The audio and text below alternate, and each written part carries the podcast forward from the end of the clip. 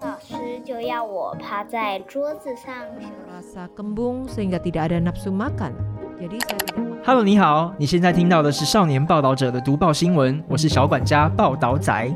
少年报道者是独立媒体报道者制作的儿少新闻平台，在这里有很多大朋友、小朋友会把世界上重要的事说给你听，除了中文，还有多种语言哦。请把耳朵打开，让报道仔为你服务，一起来收听好新闻。少年报道者国内专题，下一站大学，数据篇：谁是台大生？台湾教育翻转了谁？前言。台湾一项研究发现，有钱人的子女进台湾大学的几率是穷人的六倍，而政府花在台大学生的支出也高于私立学校，造成有钱人的子女得到的政府资源相对较多。在这些数据背后，隐藏着哪些台湾高等教育的问题？大学教育可以翻转人生吗？还是限制了人生翻转的机会呢？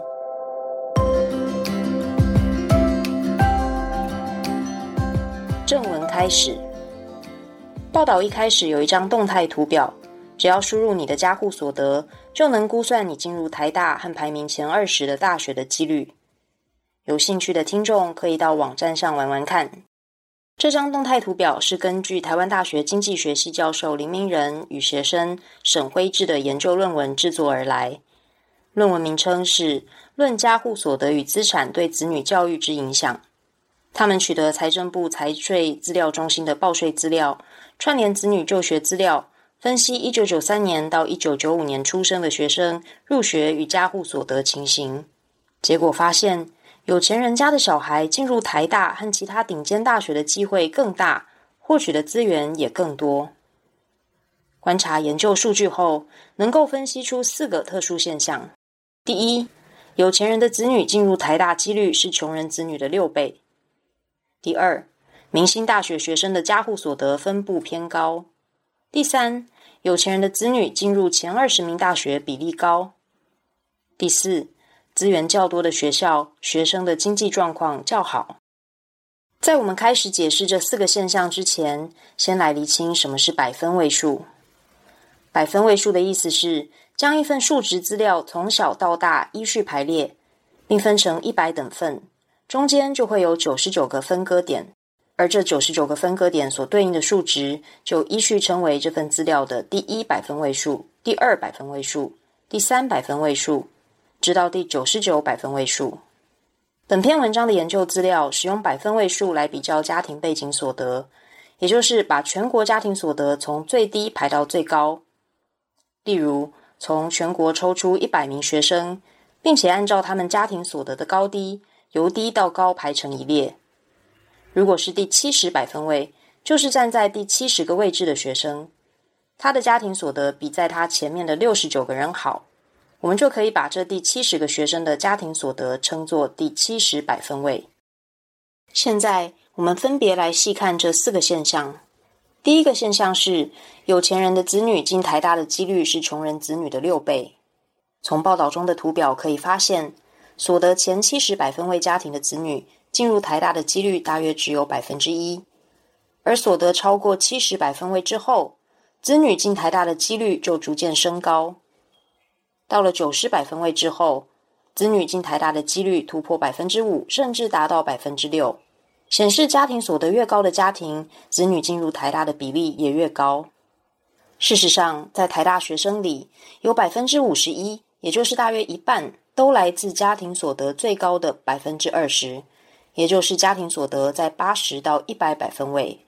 而我们比较家庭所得一百百分位以及十百分位，会发现最有钱家庭的小孩比起最穷家庭的小孩进台大的几率是整整六倍。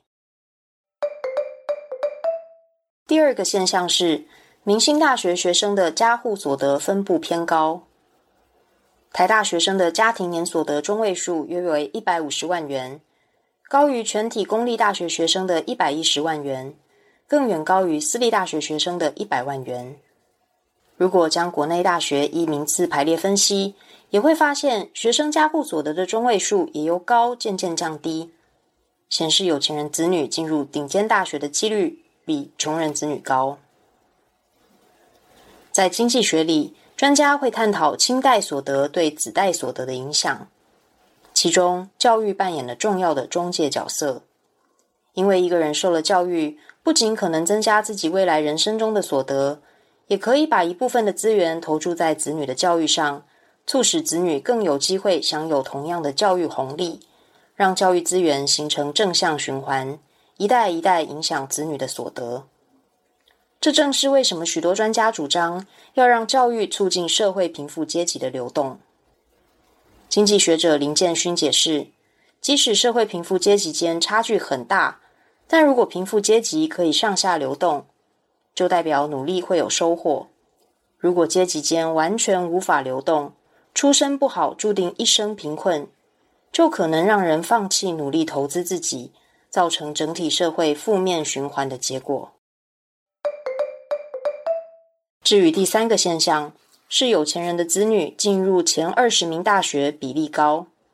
从报道中的图表可以看出，如果将台大换成全台前五、前十或前二十名的大学，也有同样的现象。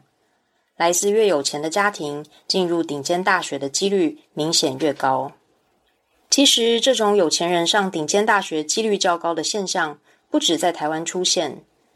林建勋举例，美国哈佛大学公共经济系教授拉杰雀蒂等人研究指出，在美国，家庭收入百分位如果在九十到一百，孩子进入大学的比例有八成以上，家庭收入如果是最底层十百分位以前，有大学学历的比例只有三成。台大经济学系教授骆明庆的两篇关于台大学生组成研究也发现，台大学生大多来自社经结构较好的区域，而来自发展较晚、所得较低的区域，想进台大就难如登天。即使现在已经实施扶持弱势与偏乡学子的繁星计划等多元入学方案，情况已有改善，但贫富家庭的孩子上顶尖大学的几率仍有严重差距。最后，研究数据呈现的第四个现象是，资源较多的学校，学生的经济状况较好。从报道中的图表可以发现，在学生家庭背景较富裕的台大、阳明等学校，学校对每位学生的平均支出反而最多；但家庭经济状况不如顶大生的私立学校，学生获得的平均支出较少，凸显出政府在教育资源配置上有反向重分配的状况，也就是背景好的学生反而更有机会得到资源补贴。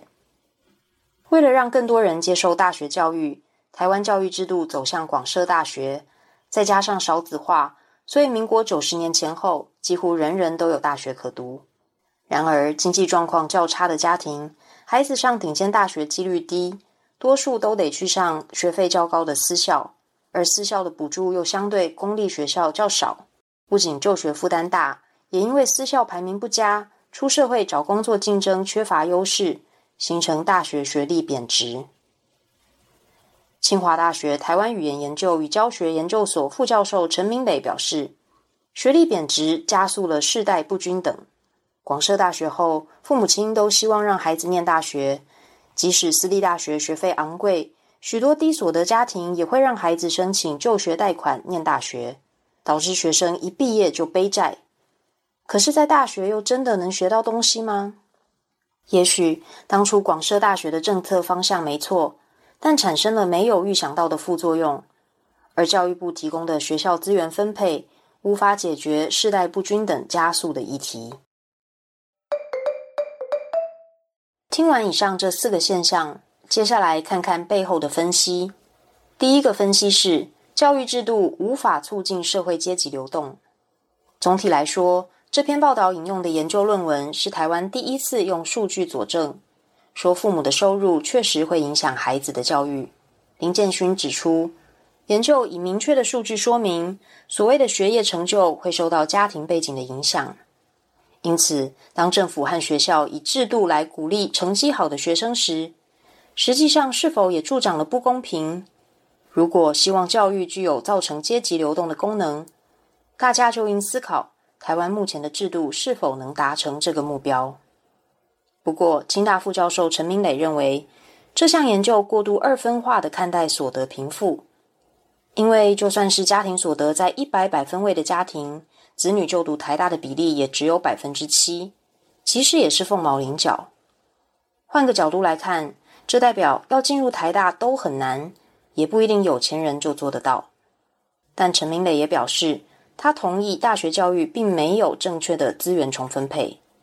这项研究提醒了大家，台湾社会有一群中低下所得的家庭，缺少社会阶级流动的机会。照理说，不是读了大学就好，而是应该在大学里取得好的学习品质。可是，通常不会有人告诉父母或学生，也许他们一学期花了五万元学费，却无法获得相对资源，也不见得学到东西。陈明磊认为，这件事应该摊在阳光下审查。但政府有限的资源要如何分配呢？要让社会阶级流动，不应该只针对大学教育。陈明磊认为，其实很多国内外明星大学也提供线上免费课程，再加上台湾少子化，不好的学校正面临退场。政府如果要将钱花在刀口上，务实的做法是从小开始培养每个人的学习能力，让中低收入户的学生有能力自行获取资源。届时，反向资源分配的现象就不会像过去那么严重。第二个关于这篇研究数据的分析是，多元入学管道对弱势生帮助仍然有限。近年来，繁星计划或特殊选才管道，都是为了让更多有潜力的学生有机会进入适合的顶大就读。陈明磊认为，或许大家会认为入学方式还不够多元，但从过去仅有联考一试定终身。再到现在的多元入学，方向正确了，剩下的需要时间来完成。陈明磊的意思是，教育制度的重新建立需要时间的累积。不过，也有专家认为，繁星只是表面上的糖衣。建行科技大学商管院长曾真真坦言，以繁星计划来说，大专院校针对非明星高中释出的科系，多半不是热门科系。比方说，释出给偏乡高中的缺额多半是比较冷门的科系，本身就已经不公平了。此外，曾真真认为，家庭所得高或低所代表的是父母亲有没有时间与金钱投资在孩子身上。现在的多元入学制度，学生需准备学习计划、专长，甚至参赛获奖记录等，每一项都要有钱且具有系统性的规划，做长久的经营。然而，对中低收入的家庭来说，本身就有困难。第三个，也是最后一个分析是：翻转人生应该在学前教育就开始着力。经济学者林建勋说，家庭背景会影响孩子对生活方式的想象，社会应该提早让孩子有更多的选择。他曾在新竹县尖石乡的学校担任替代役，问山上的孩子未来想做什么，孩子们的答案很单一。有一半都说想当护士或老师，剩下一半想当篮球员、运动员。然而，都会区家长也许给了孩子出国或更多的学习机会，所以相对来说，他们的视野与对未来人生的想象都比较宽广。其实，我们可以思考的是，本来就无法让所有人都进入台大，社会阶级的流动不应该只靠上好大学来完成。清大副教授陈明磊说。投注在偏乡的社会资源多以硬体设备为主。台湾的偏乡有硬体，有五 G，。下一步应该是如何提升偏乡的基础教育，消除孩子因家庭背景而造成的视野限制。偏向孩子的选择不应该只限于棒球或厨师，必须打开他们的视野。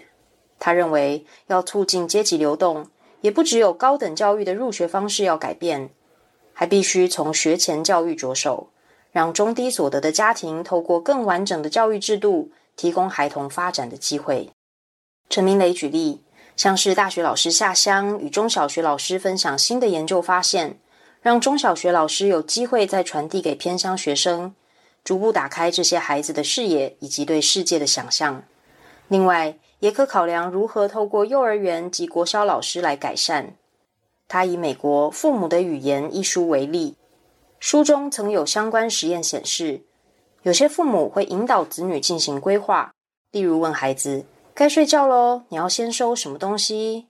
但有些父母却经常以命令的方式。数到三，玩具收起来，去睡觉。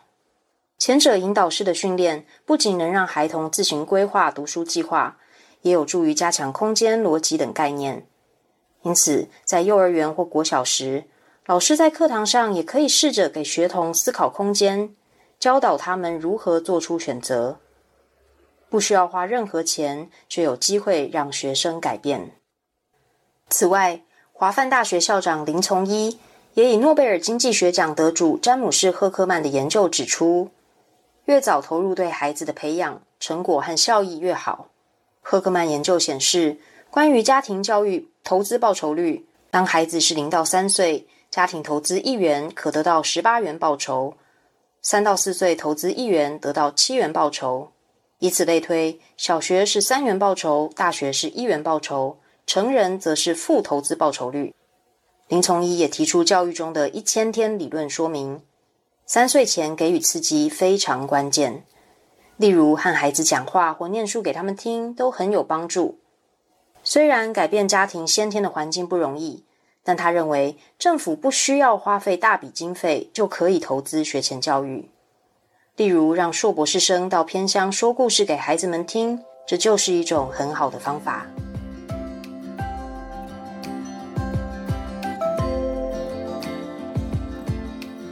这篇报道的作者是陈丽婷，摄影郑宇成，设计黄宇珍，合稿杨慧君，责任编辑陈韵如。我是这篇文章的读报人王丽柔，感谢大家的收听。